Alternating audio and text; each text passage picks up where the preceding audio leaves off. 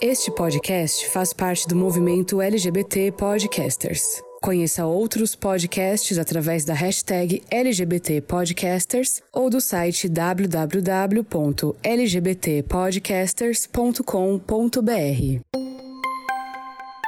Olá, aqui é o Bruno Nomura e este é o Bendita Geni Notícias da Semana, com os principais fatos do universo LGBTQIA.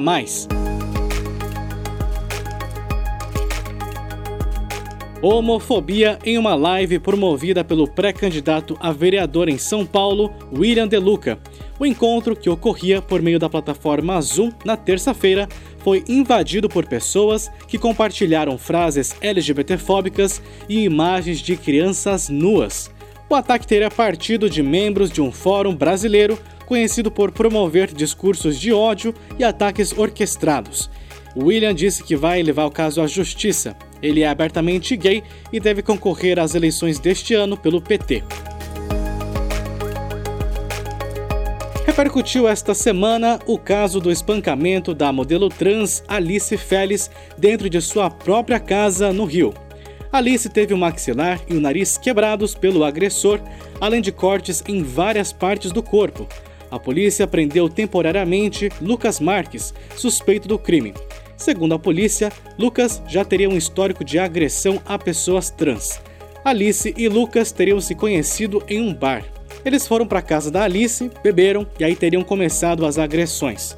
Ainda de acordo com a polícia, está clara a motivação transfóbica do crime. O promotor de justiça homofóbico que tentava barrar casamentos homoafetivos em Santa Catarina deixou de trabalhar nesses casos. Henrique Limongi, de Florianópolis, impugnou dezenas de pedidos de casamento homoafetivo porque, em sua interpretação, as resoluções que reconheceram o casamento entre pessoas do mesmo gênero não se sobrepõem à Constituição Federal os casais precisavam recorrer a instâncias superiores para reverter a decisão do Limongi o Corregedor Nacional do Ministério Público foi acionado e investigava o caso, que foi arquivado porque Limongi foi retirado dessa função em uma redistribuição de cargos na semana passada. Ele ficou impune, mas ao menos vai deixar de dar dor de cabeça.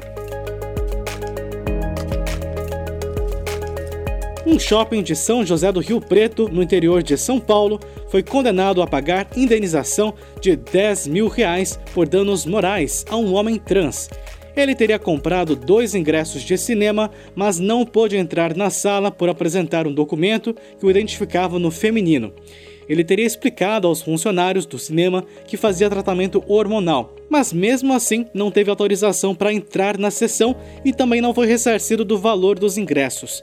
A empresa responsável pelo cinema também terá que arcar com parte da indenização. Cabe recurso.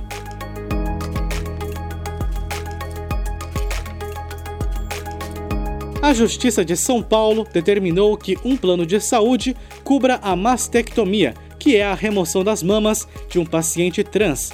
O procedimento deve ser realizado em uma instituição credenciada ao plano ou, caso contrário, o paciente deve ser reembolsado pela cirurgia. A operadora do plano teria negado cobertura ao procedimento. O desembargador que julgou o caso considera que a cirurgia não é mero procedimento estético, e sim visa preservar a saúde psíquica do paciente.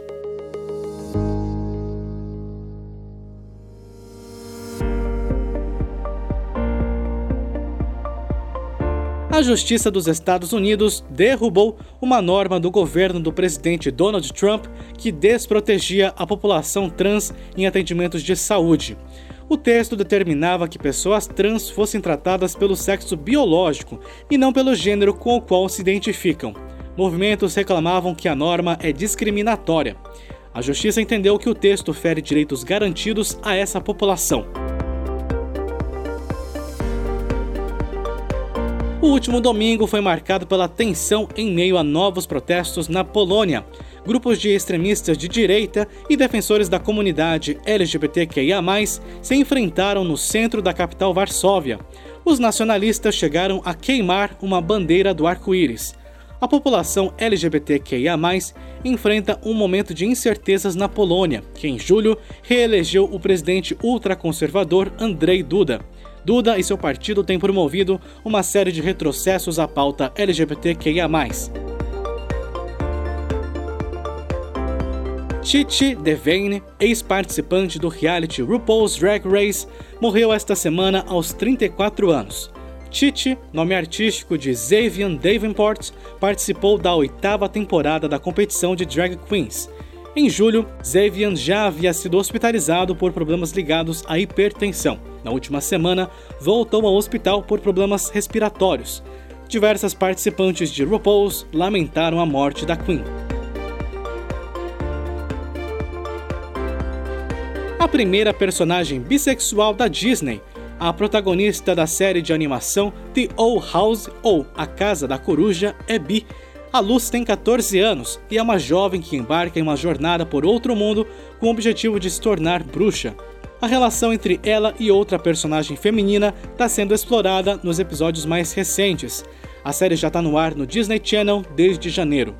A criadora de A Casa da Coruja, a Dana Terrace, afirmou no Twitter que é bi e que queria criar um personagem bi, e que enfrentou resistências dentro da Disney, mas que conseguiu levar o projeto adiante.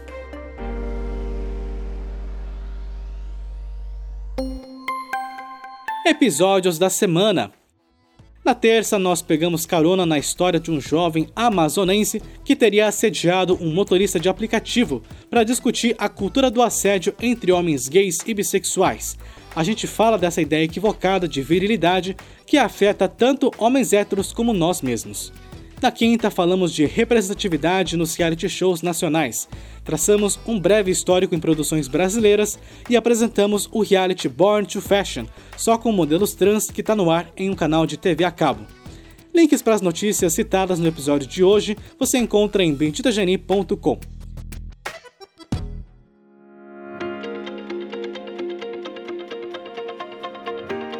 E nós ficamos por aqui. Bendita Geni é um projeto de jornalismo independente voltado à comunidade LGBTQIA+.